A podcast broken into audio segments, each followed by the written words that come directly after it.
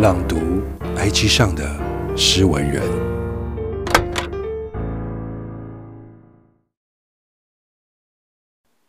零七一三，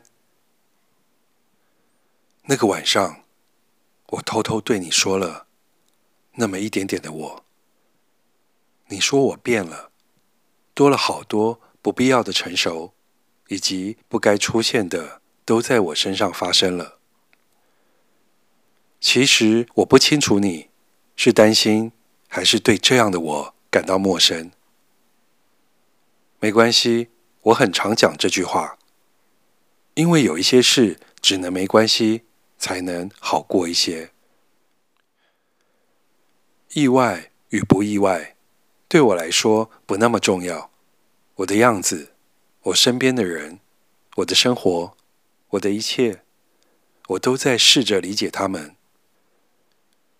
想起那些因为沉默的误会，因为回避的尖锐，因为错过的无所谓，我变得后悔。常常听到大家检讨被害者，我妈妈也不例外。但我不是被害者，我只是旁观者，默默地看着这一切发生。我会用我的坚韧，去除那些曾经的伤疤与标签。我不特别，但成就自己的我是特别的。